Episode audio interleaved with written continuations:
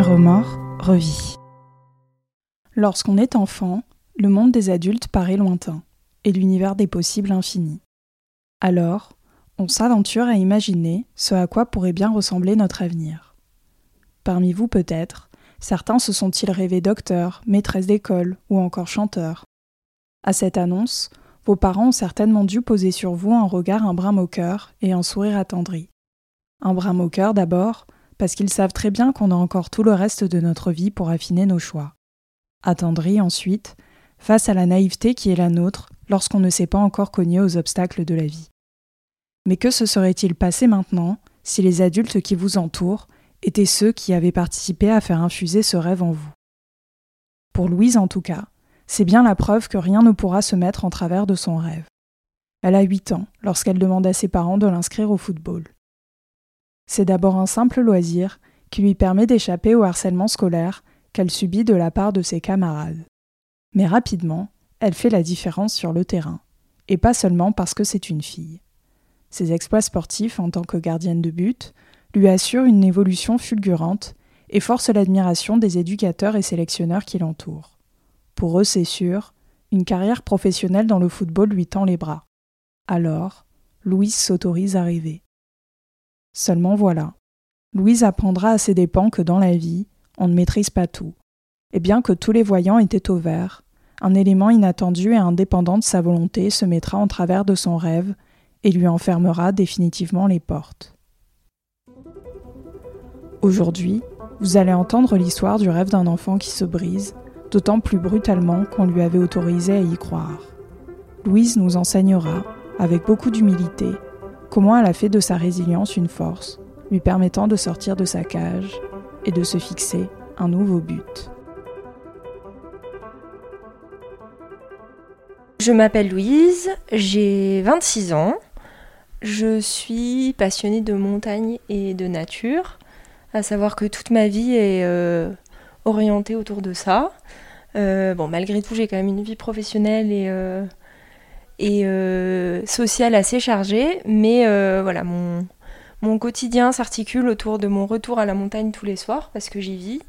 Et c'est quelque chose qui est très important pour moi parce que ça m'apporte beaucoup de paix. Et c'est vrai qu'aujourd'hui, quand on me demande parle-moi un peu de toi, c'est la première chose que je vais dire. C'est que j'adore la montagne, j'adore la nature et, euh, et, je la respecte profondément. Ouais, c'est mon havre de paix. Je pense que à chaque fois que je vais me balader, que je vais courir, que je vais à la rencontre de la nature ou des animaux, c'est un, un, sentiment d'apaisement et de sérénité qui me donne l'impression d'être en vie en fait. Alors que que ce soit en, milieu plus urbain ou entouré par du monde, j'ai toujours l'impression d'évoluer dans, cette, euh, dans une sorte de bulle ou d'avoir une, euh, un cube de verre autour de moi. Et je me dis que ben, c'est peut-être ce qui, ce qui fait ma différence. Et dans la nature, j'ai pas ce sentiment du tout. Bon, il y a un petit côté, euh, t'es isolé, donc forcément, t'as pas l'impression d'avoir un mur de verre autour de toi, mais ouais, la nature, c'est vraiment un, un, retour à, à la réalité et un retour à moi. Alors j'ai toujours été une petite fille euh, euh, très dynamique, très énergique. Euh, bah, forcément ça se ressent encore dans ma personnalité aujourd'hui, un peu hyperactive. mes gamines c'était vraiment plus problématique au point que ben, j'étais suivie avec un traitement pour me permettre de dormir, etc. Et à l'école, ça s'est révélé problématique aussi parce que l'hyperactivité, c'était pas juste une hyperactivité physique, c'était aussi une hyperactivité euh, psychique ou intellectuelle qui fait que ben, j'étais toujours un peu en, décalé avec euh, les autres enfants euh, de mon âge. Qui plus est, je suis allée à l'école avec un an d'avance, donc au plus jeune âge, ça se ressent beaucoup plus que à 15 ou 16 ans. Et donc très vite, sans pour autant m'en apercevoir, j'ai été mis à l'écart. Donc j'avais pas énormément d'amis. Et puis, entre-temps, j'ai déménagé. C'est-à-dire que je suis de la Belgique, je suis venue vivre en France. Et je pense que ça aussi, ça a représenté un, gros changement pour moi qui ont fait que ben, socialement, c'était plus difficile pour moi de m'intégrer. petite fille euh, hyper active, euh, qui a des facilités à l'école, on te met de plus en plus dans une case. Une nouvelle fois, quand on est très petit, on s'en rend pas forcément compte, que ce soit le bizutage ou la mise à l'écart, on se dit ah bah c'est pour jouer, c'est pas grave. Puis dès lors qu'on arrive en CM2, au collège et puis même au lycée, ben là forcément on prend conscience des choses et on se dit mince, quel est mon problème, qu'est-ce que j'ai fait de mal? D'une certaine manière, t'apprends à vivre avec, parce que ben, moi j'ai, grandi comme ça, et du coup, c'est aussi une force de, pouvoir se dire, bon, bah, on me met à l'écart, euh, on, me met de côté, on, me chahute, mais en même temps, euh, ben, le fait d'avoir été chahuté comme ça, ça a fait la personne que je suis aujourd'hui, et j'ai pu me développer comme ça, même si j'aurais aimé... Euh, pouvoir euh, vivre euh, peut-être une enfance ou une adolescence différente où euh, j'avais plein de copines, j'étais invitée à gauche à droite, etc. Ça, ça n'a jamais vraiment été mon quotidien, mais bah, de toute façon, pas le choix, c'est passé. Bah, le sport, c'était un moyen pour mes parents de me fatiguer d'abord et de m'occuper, de, de s'assurer que, mine de rien, j'avais quand même un, certain lien social. Parce que je, pense, hein, on en a jamais trop reparlé, mais il s'en apercevait qu'à l'école ça se passait pas toujours bien et quand on revient avec un bleu ou un tatouage malabar collé dans le visage ou enfin des larmes, les parents s'inquiètent forcément et encore euh, c'était il y a, il y a 15 ans. Il y a 15 ans, euh, on parlait pas de bizutage, on parlait pas de harcèlement scolaire, tout ça c'était des choses, ça n'existait pas. Et et donc voilà, euh, on n'en a jamais trop parlé avec mes parents. Et donc, du coup, le sport, c'était un moyen de voir, euh, pour mes parents, de me voir épanouie, de me voir euh, à fond dans une activité. Et en plus, bah, j'ai eu la chance de bien y arriver. Et même si au début c'était avec des garçons, bah, c'était génial parce que d'abord j'étais la seule fille. Donc du coup, ben, être la seule fille dans un milieu de garçons et en plus bien y arriver aussi bien qu'un garçon, bah, c'était jackpot pour moi. C'est-à-dire que les gens m'applaudissaient, je faisais du foot, donc les gens m'applaudissaient au bord du terrain, les parents des autres petits garçons euh, venaient me taper dans, dans le dos à la fin du match, j'étais vraiment, je faisais partie de l'équipe. Le fait d'avoir fait un sport co, bah forcément, ça m'a permis d'échapper peut-être un petit peu à, toutes ces galères du quotidien que j'ai pu, euh, que j'ai pu vivre à l'école. Bah, mes parents, ils m'ont jamais forcé. C'est moi qui suis allée vers eux en disant j'aimerais bien faire un sport collectif. Et ça s'est manifesté la première fois au moment où on quittait la Belgique. J'avais 7 euh, ans. Euh, j'ai toujours été attirée par les, ballons en général. Toujours eu euh, la main assez agile, le basket, enfin bref. Tous ces sports avec des ballons, ça se passait plutôt bien. Et en fait, c'était un peu le sport qu'on jouait dans la cour de récré. Donc ça s'est présenté comme une évidence, je savais pas trop quoi faire. Puis c'était un, trajet pas trop loin pour mes parents et comme on vivait en milieu rural, 25 euh, minutes de voiture pour aller à l'entraînement, c'était déjà euh, assez conséquent. Donc c'est le, choix qui s'est révélé comme une évidence, puis c'est très vite devenu une passion. Quoi. Toute ma vie tournait autour du foot, euh, au point que je dormais en maillot de foot, enfin tout était foot quoi. C'était... Et je leur avais dit à l'époque, en vivant encore en Belgique, j'aimerais bien faire un sport collectif. Comme mes parents prévoyaient le déménagement, ils m'ont dit bah on va pas t'inscrire dans une équipe en Belgique, dans six mois on est parti. Donc la première année où je suis arrivée en France, euh, mes parents m'ont inscrit dans un club de foot, c'est ce que je voulais. Donc c'était pas trop loin de la maison et peu à peu, ben, j'ai découvert le football alors que je jouais au football dans la cour de récréation euh, et que je savais pas toucher une balle. Et comme j'étais dans un milieu de garçons et qu'il n'y avait pas beaucoup de place pour s'affirmer, bah, il a fallu s'entraîner, il a fallu se battre et donc il a fallu à la fois encaisser des coups, mais aussi euh, montrer que ben, même en tant que fille, on peut y arriver, on peut le faire. Et, voilà, je pense que c'est quelque chose pour le coup que j'ai bien réussi. Parce que euh, ben, quand euh, on fait une rétrospective aujourd'hui sur mon évolution dans le foot, je me dis, hmm, pas trop mal réussi. Mais en fait, je pense que je j'ai adopté un peu l'attitude du garçon j'ai fait couper mes cheveux, je m'habillais un peu en garçon manqué, au point que parfois sur le bord des terrains, on me prenait pour un petit garçon.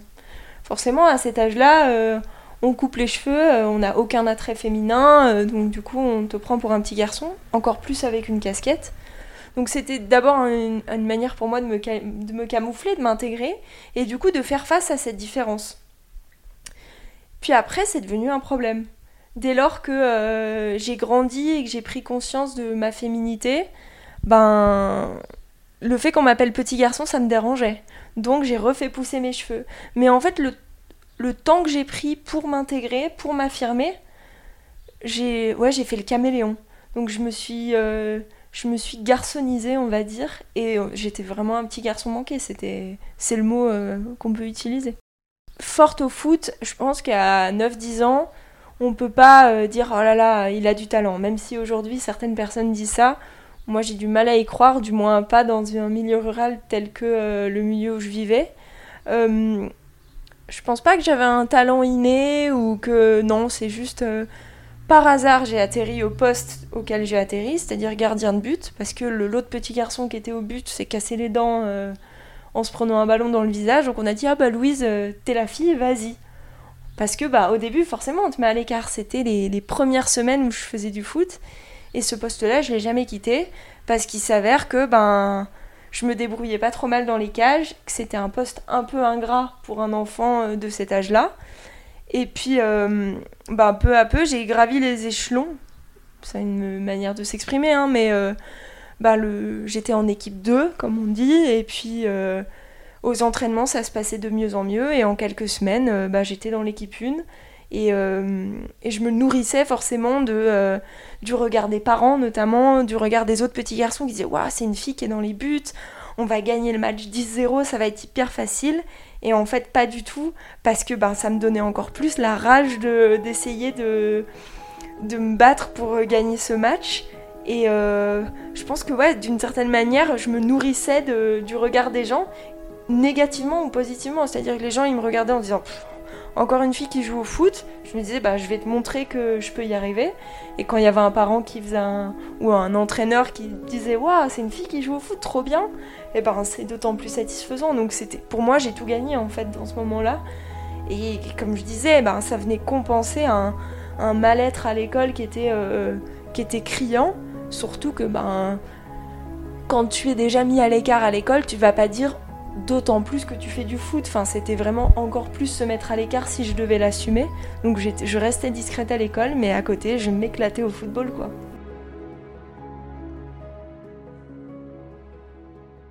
J'avais fait partie d'une sélection départementale ou régionale et à ces moments-là, quand il y a des sélections au niveau du département, il y a toujours des éducateurs qui viennent voir un petit peu le niveau, comment ça se passe, sur les tournois aussi, les grands tournois où il y a une quarantaine d'équipes.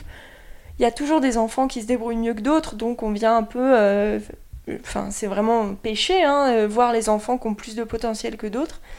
Bah, chez les femmes, forcément, on n'est pas beaucoup de filles à évoluer avec les garçons, donc pour les éducateurs, c'est aussi intéressant de, les éducateurs, que ce soit de foot féminin ou non, de venir voir un peu comment ça évolue.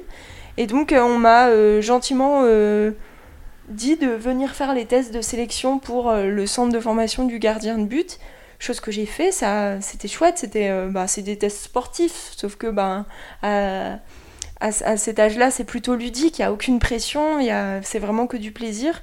Et donc ben, j'ai été recrutée parmi je crois qu'on était une vingtaine d'enfants euh, dans, ma dans ma catégorie. Et donc, euh, on, recevait un entraînement spécial de gardien de but deux fois par semaine. Et forcément, ça m'a permis de beaucoup progresser par rapport à d'autres enfants euh, qui étaient au même poste que moi.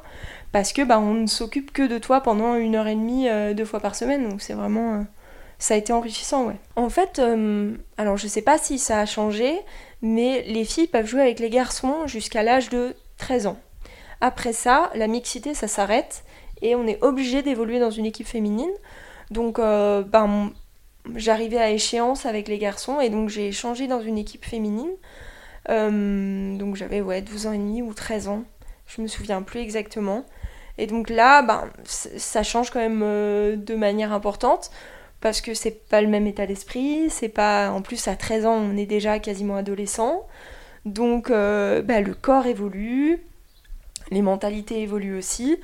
Puis les, le, comment dire, les centres d'intérêt, forcément, à cet âge-là, ben, on s'intéresse plus à d'autres choses que ce qu'on s'intéressait euh, à 8 ou 9 ans. Donc du coup, ben, transition euh, un peu particulière, mais pas trop dérangeante parce que je continuais quand même à jouer avec les garçons euh, dans le centre de formation des gardiens de but, dans lequel j'ai passé deux ans. Et donc là, j'évoluais encore euh, au quotidien à côté de, garçons, deux fois par semaine. Donc ça, c'était chouette parce que du coup, ma transition avec les filles, elle a été plutôt soft. J'ai pu continuer à jouer avec les garçons. Et bah, ayant été la première fille à avoir intégré ce pôle, c'était vachement chouette parce que, bah, une nouvelle fois, précurseur, comme tu disais, à la base, une fille, ça joue pas au foot, encore moins dans les cages. Et là, ben, j'ai pu participer au, J'ai vraiment vu le développement du foot féminin. Et, et pour le coup, ouais, c'est... J'ai vécu une transition qui était pas trop... pas trop compliquée. C'est l'âge où... Euh, c'est l'âge d'or pour euh, des enfants quand tu joues au foot. Tu, prends du niveau, on te voit, dans les tournois tu t'affirmes. tu fais les sélections départementales, tu fais les sélections régionales, tu fais des stages de 2, 3, 4 jours où tout est payé par euh, la Fédération française de football ou la ligue dans laquelle tu évolues. Donc t'es pas traité comme un roi, mais quand tu as 13-14 ans et que euh, tu fais partie des 40 meilleures filles de ta région, c'est une expérience fantastique.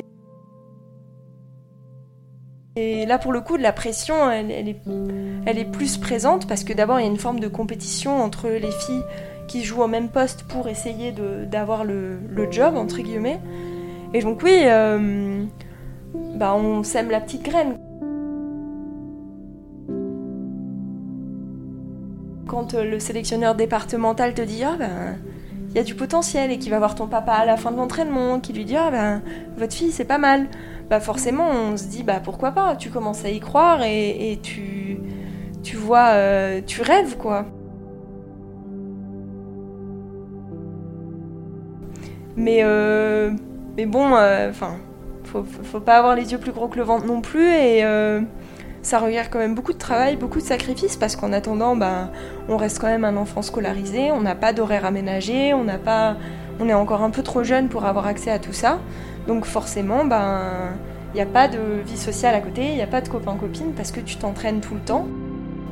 Mais, mais oui, bien sûr, c'était quand tu manges, dors et vis football, tu te dis, ben, je vais faire partie de ces quelques personnes qui vont aller au bout de l'aventure et qui vont, euh, qui vont, si pas vivre de ça, euh, évoluer à un niveau professionnel. Ouais.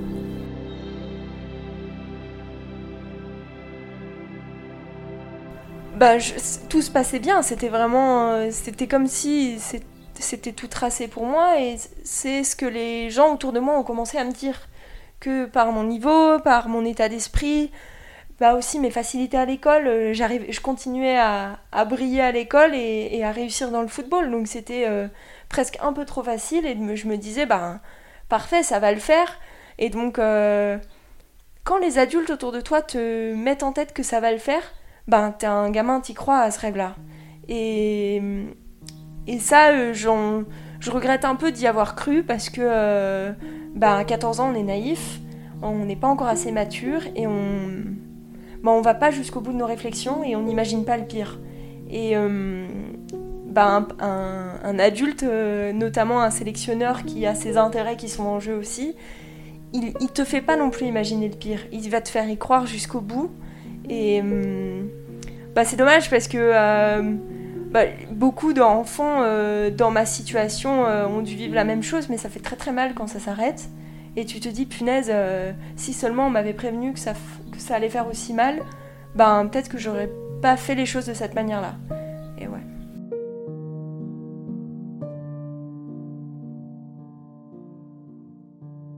Le fait de pouvoir évoluer avec des filles, ce qui est chouette, c'est que ben je suis plus si différente que ça. Et donc du coup, euh, ben, dans le vestiaire, on est tout ensemble par exemple. C'est une, chose que j'avais jamais vécue auparavant. J'avais toujours mon petit vestiaire où je devais me changer avant les garçons ou après eux. Parce que forcément, ben, quand tu joues en mixité, on t'est quand même mis à l'écart euh, malgré toi. quoi. Euh, avec les filles, c'est pas le cas. Donc il y a une vie de vestiaire qui se crée, il y a il y a un autre type d'ambiance, il y a euh, une autre forme de cohésion, mais il y a aussi d'autres problématiques qui se posent. Et, euh, ben les filles, on est des pestes. Et on peut être très méchante, on peut, euh, on peut être encore plus méchante que des garçons. Un garçon, sur le terrain, s'il n'est pas content, bah, il met un gros coup d'épaule et puis c'est réglé, on passe à autre chose.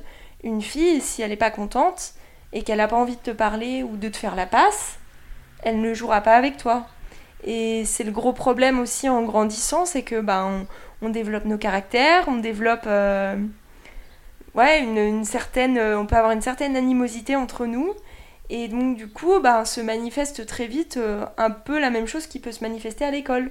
Les, voilà, les chamailleries, les choses pas très gentilles, choses que j'avais jamais vécues avec les garçons. Peut-être aussi parce que j'étais d'une certaine manière protégée par mon côté je suis une fille donc on n'a pas le droit de faire ça ou ça. Quand on est avec toutes les mêmes bah cette question elle se pose même plus. Donc euh, ça c'était un peu plus compliqué à gérer. Puis en parallèle euh, moi je vivais quand même un tout en ayant rejoint les filles je vivais une forme d'échec sportif.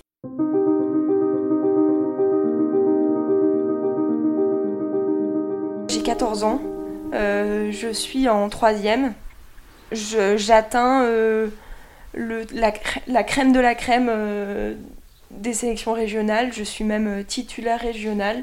Donc sur les trois gardiennes ou deux gardiennes sélectionnées, c'est moi qui joue les matchs. Je participe au stage de préparation, aux dernières sélections, à des matchs amicaux.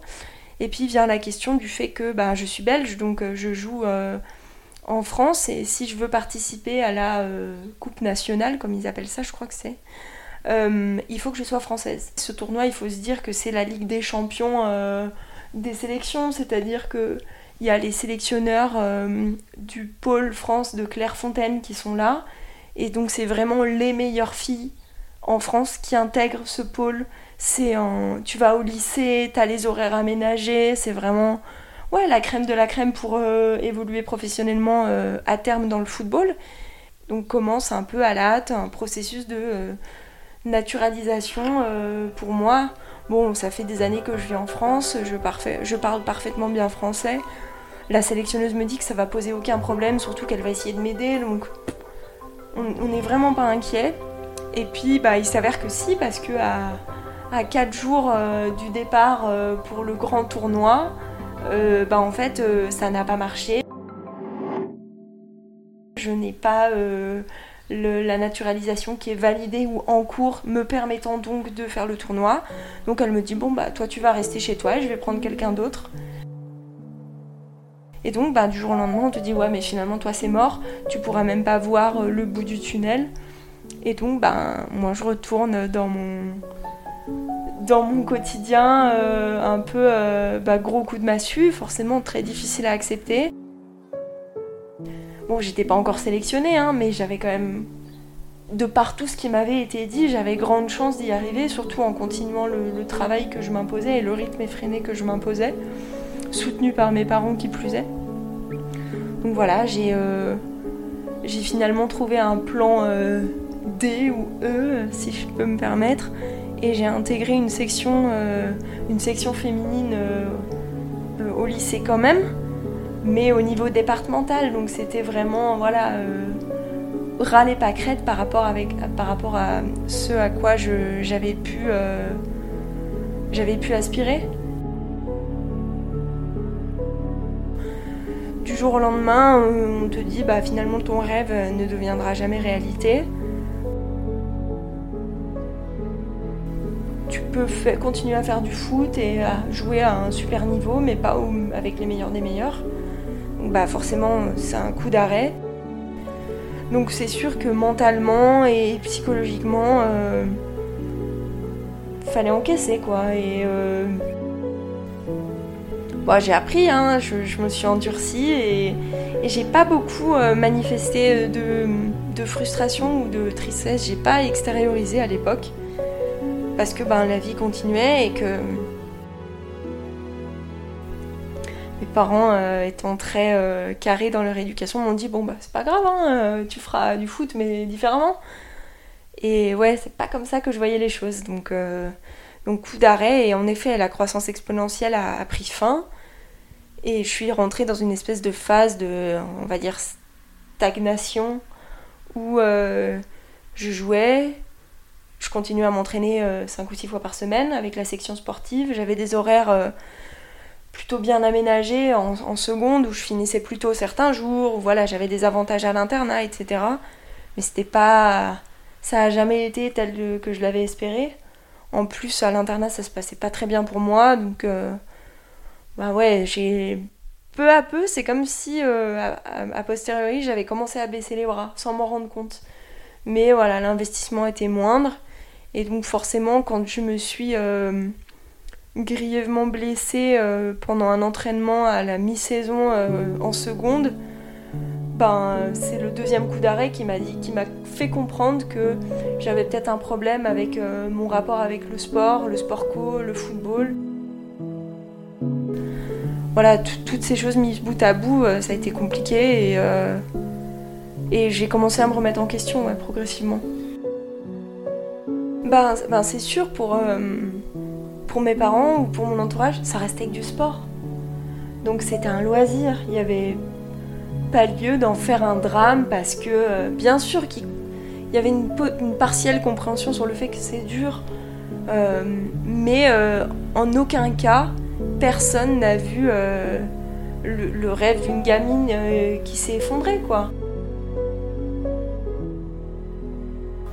C'est comme si, ouais, tout s'était écroulé devant moi et on se fait tellement de films, on en rêve, on se dit punaise, c'est possible. Et en fait, euh, on m'a même pas donné la chance de voir si c'était possible. C'est ça euh, qui me. Parfois, ça ça me. Ça sent dans ma voix que je suis pas contente parce que on m'a même pas donné l'opportunité de montrer que j'en étais capable. Juste avant, on m'a dit finalement, on te laisse même pas essayer. Et euh, pour moi, c'est une vraie injustice. Bah, c'est peut-être une des choses qui m'ont aussi fait comprendre que, bah, alors oui, j'en ai, rêvé, mais finalement, c'est pas si mal que ça. Tu vois, il y a cette ambivalence euh, qui, font que, qui fait que je.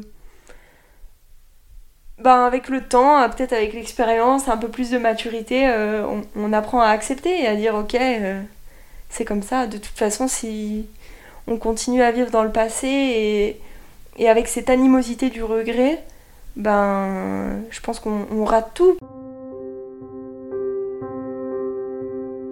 Ouais, je me blesse, je me fais les ligaments de la cheville euh, juste avant de partir au ski en plus. Euh, en février euh, de mon année au lycée. Et donc, ben, ma saison est finie, clairement. je suis blessée. la seule chose que j'espérais, c'était de pouvoir faire un tournoi en Suède au, mois de, au mois de juin. Donc commence là un long euh, combat entre guillemets où euh, bah, j'essaye de de me remettre, je fais mes séances de kiné, mais euh, je sens que bah, l'investissement est moindre aussi. Je perds beaucoup de poids à cette époque-là. J'étais une, fille un peu plus carrée. Bah, forcément, quand tu t'entraînes beaucoup, tu manges un peu plus. Puis j'avais besoin d'être un peu plus costaud. Puis je perds euh, entre, je pense, entre 6 et 10 kilos en l'espace de, quelques semaines suite à cette blessure parce que bah, mine j'aime jouer au foot donc euh, du jour au lendemain ton quotidien est, un peu euh, mis à l'arrêt de par cette blessure. Bon finalement j'arrive à me remettre de, mes ligaments et je pars en Suède mais, mais j'ai plus mon niveau tel qu'il était avant et puis ça faisait que quelques semaines que je me réentraînais à peine. Donc voilà, le, le voyage est super, euh, l'ambiance aussi, mais, euh, mais sportivement, je m'y retrouve pas. Et puis, j'ai plus la carotte euh, au bout qui me dit bah il y a une sélection ou il y a une récompense, il n'y a plus tout ça. Et étant très compétitif de nature, bah ouais, je. Le, plaisir s'estompe peu à peu et, je sens que ça devient plus une contrainte. J'ai eu la chance de, de faire du foot au moment où le foot féminin s'est vraiment développé j'ai vu l'émergence des, clubs de foot féminin ou du nombre de licenciés féminines qui augmentait d'année en année. Donc ça, c'était une carotte qui était plutôt, euh, plutôt chouette à, avoir. Mais il y avait aussi la partie euh, juste, je suis là, j'existe. Et, c'est quelque chose dans, dans lequel je me sens bien. Et en plus, je suis forte. Et c'est le seul endroit pendant toutes ces années où j'étais bien et, je me retrouvais un peu comme maintenant et la nature, bah, quand j'étais sur un terrain de foot, entourée par des coéquipiers, masculins ou féminins, bah, j'étais à ma place. Et, et c'est un sentiment d'appartenance qui est inestimable, surtout quand on ne se retrouve pas euh, partout ailleurs. Et ouais, il y avait à la fois ça et la compétitivité ou la compétition. Et donc du coup, ben, mis bout à bout et ensemble, ben, je faisais des étincelles quoi.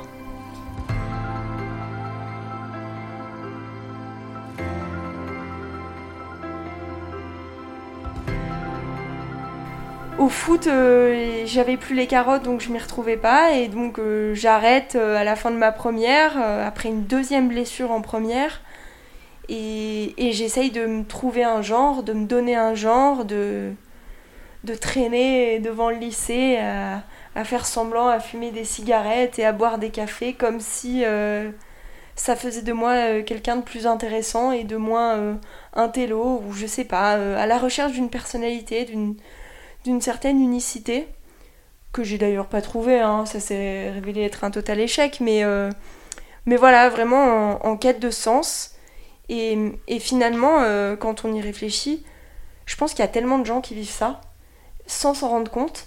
Et je sais pas s'ils parviennent à s'en rendre compte euh, des années après, mais, mais pour ma part, et même encore en en parlant aujourd'hui, je me dis, mais mais mince quoi, mais pourquoi, euh, pourquoi est-ce que tu t'es dit qu'il fallait que tu ressembles à telle ou telle personne?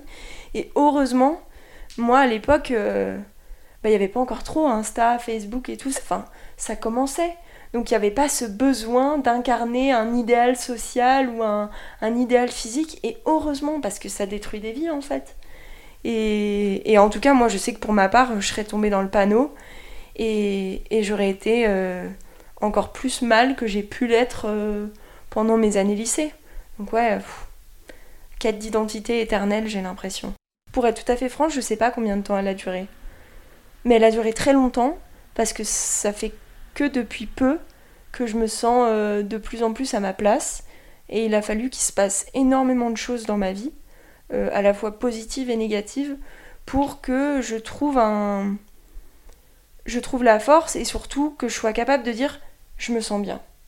Et même si, même si j'ai conscience de mes différences, mes différences font ma force et ne font pas quelqu'un de moi quelqu'un qui ne mérite pas d'être là.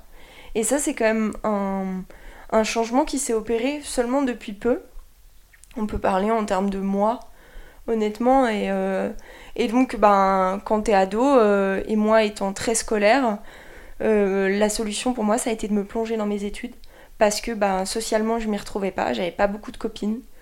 Euh, ma vie amoureuse, n'en parlons même pas.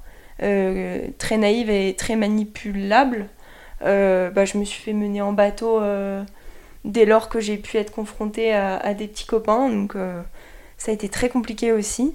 Et donc la solution, bah, ça a été de briller à l'école parce que c'était une autre chose dans laquelle j'étais forte. C'était que scolairement, ben j'étais au, top niveau quoi. Donc j'ai pu intégrer euh, une super classe prépa, j'ai pu j'ai vraiment fait tout tout ce que euh, tout ce qui était destiné pour moi de ce point de vue-là, c'est-à-dire qu'on m'a dit au lycée "Ah bah toi t'es très forte à l'école, va dans une classe prépa" et en réalité, j'ai jamais choisi d'aller dans une classe prépa. C'est juste qu'on on, m'a dit que c'était ce qui était de mieux pour moi. Et donc j'ai fait ça euh, pas par obligation mais plus parce qu'on m'y a gentiment invité. Et donc, bah, forcément, qui dit classe prépa dit euh, travail euh, sans cesse pendant au moins deux ans jusqu'au concours. Et tu vas tout faire pour aller gratter ce demi-point ou ce point ou être euh, le meilleur de ta classe. Et donc, un peu comme dans le sport, bah, je, me suis battue et, j'ai pris du plaisir à le faire parce que, ben, notamment au lycée et en terminale, j'adorais les cours et c'était fantastique. Donc bah forcément, ma quête d'identité, j'ai pu la mettre entre parenthèses d'une certaine manière et, euh, me plonger à fond dans mes études. Euh, j'ai eu le temps de me faire euh, briser le cœur en attendant. C'est bien aussi de combiner plein de problèmes tous ensemble.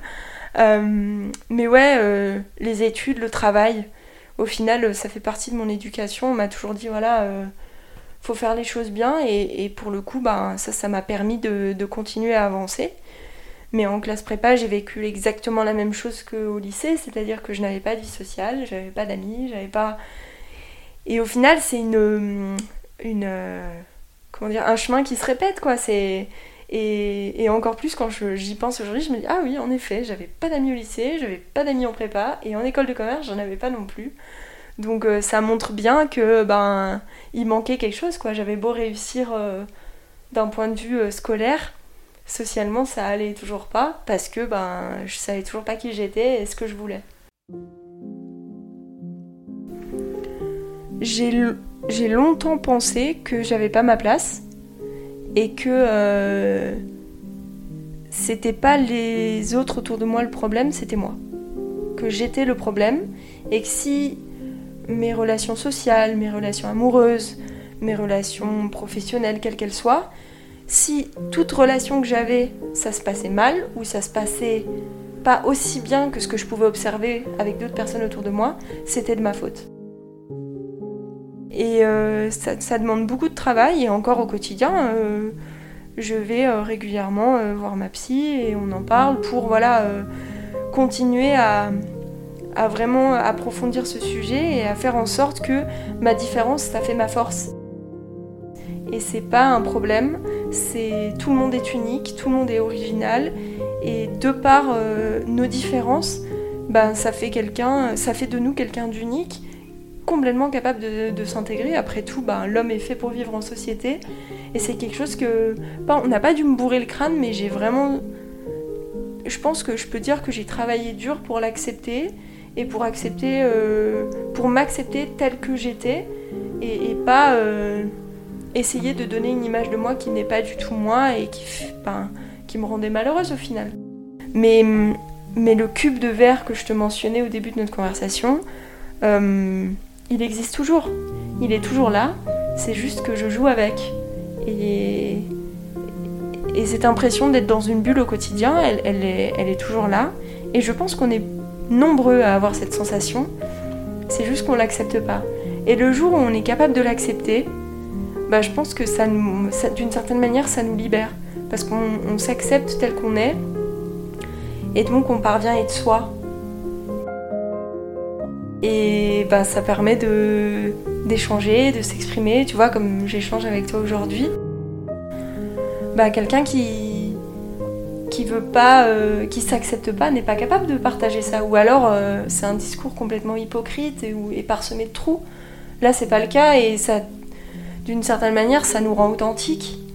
Et bah, l'authenticité, euh, je pense que c'est essentiel pour pouvoir avancer dans la vie et, et se créer une expérience, quoi.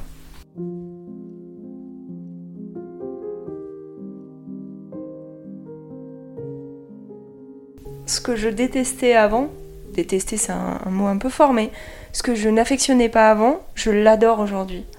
Ça, je trouve que c'est euh, très révélateur de comment une, euh, on peut évoluer humainement et, même voilà d'un point de vue euh, vision de la vie, état d'esprit. Je suis passée du foot à la course à pied, rien à voir, sachant que quand je jouais au foot, j'étais gardienne de but pour justement à tout prix éviter de courir parce que je détestais ça.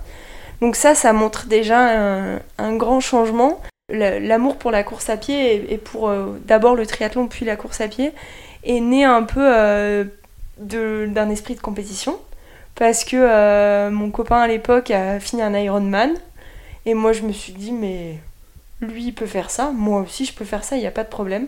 Un peu une petite guéguerre d'ego. aussi peut-être une quête d'identité parce que parce qu'à l'époque j'avais pas trouvé quelque chose qui me plaisait. Donc je me suis mise à m'entraîner pour faire un triathlon, croyant que c'était ma passion, alors que pas du tout. Euh, c'était beaucoup de sacrifices, beaucoup d'heures d'entraînement, mais il y avait ce côté compétitif qui faisait que ben, ça m'animait. Et puis, euh, ben, pendant le Covid, le triathlon, c'était quand même euh, pas mal de galères, 50 jours de confinement en solitaire. je me suis dit, oh là là, beaucoup trop de contraintes, et donc, ben, amoureuse de la nature comme je suis, de la montagne, je me suis dit, bah, je vais appliquer la course à pied à la montagne. Et donc je me suis mise à aller me balader pendant des longues heures en montagne, notamment grâce à un ami qui m'a qui m'a accompagnée là-dedans et qui m'a permis de, de découvrir ce qu'était euh, le plaisir de la course à pied et de l'effort euh, longue durée, donc l'ultra trail. C'est un effort euh, physique de très longue distance. Donc un, on, parle d'ultra trail dès lors que une course en montagne fait plus de 42 km. 42 km étant la, distance du marathon. On parle d'efforts euh, qui dépassent quand même euh, une journée et, qui requièrent beaucoup beaucoup de ressources à la fois physiques et, euh, et mentales. Et donc depuis ça fait 4 ans, ouais, 4 ans que je m'épanouis dans la course à pied et que ben, je me retrouve d'abord parce que c'est un effort en solitaire et la course à pied, c'est pas une compétition avec les autres, c'est une compétition avec soi-même. Ben, pour avancer, il faut mettre un pied devant l'autre et, quand la tête euh, va pas bien et qu'elle se dit oh non, j'ai pas envie, ben, faut se battre et on se bat contre soi-même et c'est c'est un moyen de, s'endurcir et de voilà de d'aller chercher ses limites, pas toujours de manière positive parce qu'en effet euh, bah, les efforts longue distance, le corps subit, et puis c'est pas toujours très bon aussi pour la santé, que ce soit mental ou physique. Mais, euh, mais c'est ma carotte à moi. Et elle me permet surtout de, bah, de me remettre en question, parce que quand tu passes 20 euh, ou 25 heures, ou même plus, dans la forêt, tout seul, dans la nuit, sous la pluie, dans la neige, bah, t'as le temps de réfléchir, t'as le temps de, d'imaginer ce que, tu aimerais que soit ta vie. Tu peux réfléchir aux valeurs que tu affectionnes, à celles que tu affectionnes moins, aux choses que tu aimes et que tu aimes pas. Et surtout, tu peux te dire, ben, j'ai pas envie de me taire, j'ai pas envie de rentrer dans des cases. Et moi, je vais me créer ma propre case, la case Louise. Et puis ceux qui sont pas contents, ben, ça, peut paraître un peu égoïste ou un peu extrême, mais ceux qui sont pas contents ou qui apprécient pas ça, ben, ils ont peut-être pas leur place dans ma vie, quoi. Et du coup, euh, je me sens plus obligée de faire des choses, mais je les fais par choix. Et ça, c'est quand même un gros changement par rapport à, ce que j'ai pu faire quand je jouais au foot ou quand j'étais euh, plus jeune. C'est que ben, j'ai appris de, de ces expériences-là et de ces échecs que j'ai pu vivre dans le sport ou socialement. Et aujourd'hui, ben, si j'ai envie d'aller dans la nature, passer 4 heures, j'y vais. Et je suis avec moi-même et je suis avec, euh, entourée par les choses que j'aime. Et c'est un, sentiment que je souhaite vraiment à tout le monde, de se sentir entier. C'est marrant parce que j'y réfléchis beaucoup en ce moment, vu qu'il y a la Coupe du Monde féminine, et que je vois euh, des femmes euh, contre qui j'ai joué il y a quelques années en arrière. Et ça m'a traversé l'esprit plusieurs fois euh, ces 15 derniers jours, en me disant, mince, peut-être que si euh, le destin avait été différent, peut-être que j'aurais été euh, avec elle ou à leur place. Mais euh, la leçon première que j'en tire, c'est que même s'il y a un échec, même s'il y a beaucoup d'amertume, de frustration, de tristesse, je pense qu'on peut toujours en tirer quelque chose et que ça dépend que de nous et de notre état d'esprit. Et bah, c'est un point important parce que ça fait la différence entre les gens qui vivent dans le passé, qui vivent dans le regret, mais qui n'en apprennent rien, et ceux qui ont la force, euh, la chance ou la maturité de se dire je passe outre, qu'est-ce que je tire de positif de cet échec sportif, social, quel qu'il soit, et, et je m'en nourris. Et je pense que ça fait la différence entre une partie de la société et une autre. Euh, les éternels insatisfaits, on va dire, et euh, les, plus optimistes ou les personnes un peu plus positives ou voilà qui ont soif d'apprendre. Donc ça c'est la première leçon pour moi. Et hum, la seconde c'est ben que même quand t'es vraiment pas bien et que tu t'y retrouves pas et que t'es pas bien, ben ça vaut peut-être quand même le coup d'essayer de se battre et de ne pas baisser les bras. Hum, on n'a pas tous une vie facile, on a tous des problèmes, qu'on soit enfant, ado ou adulte. Comme je disais, on est tous uniques, original, euh, authentiques euh, à notre manière. Et... et je pense que si on ouvrait un peu les yeux et qu'on regardait autour de nous, on se rendrait compte qu'on n'est pas si seul que ça dans notre bulle de verre et que euh, bah, on, peut, apprendre on peut apprendre à essayer de, d'aller, voir au-delà de cette bulle de verre. Et, ça, c'est très difficile à faire, mais une fois qu'on arrive à le faire, bah, je pense qu'on peut trouver une forme de sérénité et de paix qui peut nous apporter beaucoup de bonheur.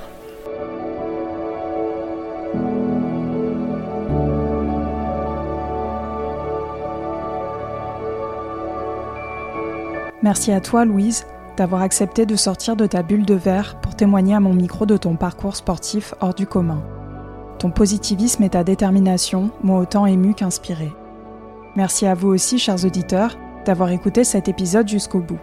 Si le podcast Remords Revie vous plaît, n'hésitez pas à lui donner 5 étoiles et à vous abonner pour ne louper aucun des épisodes. Je serai aussi curieuse de connaître les réflexions que vous ont inspiré cette histoire alors venez me les partager sur la page Instagram du podcast, at remords revie.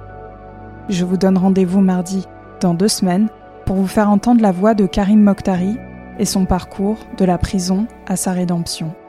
À très bientôt.